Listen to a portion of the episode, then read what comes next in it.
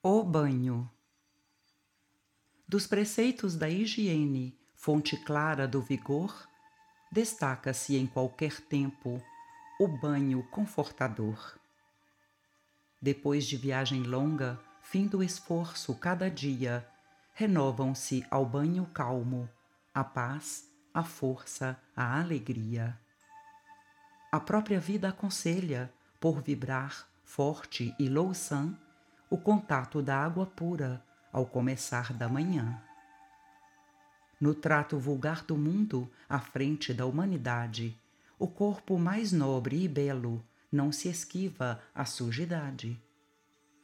Mais além há fumo e lama, mais aquém há lixo e poeira. Todo o corpo participa do suor e da canseira as células esgotadas em ânsias de dor e morte requerem alguma coisa que as ajude e reconforte. Eis que surge o banho amigo, com recursos sempre iguais. A água cariciosa tem carinhos maternais.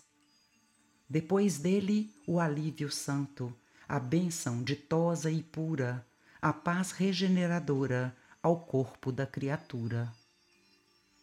Assim também nossas almas, em serviços contra o mal, nunca podem prescindir do banho espiritual. Luta a luta, dia a dia, levemos o coração às águas do pensamento para o banho na oração. Cartilha da Natureza, de Chico Xavier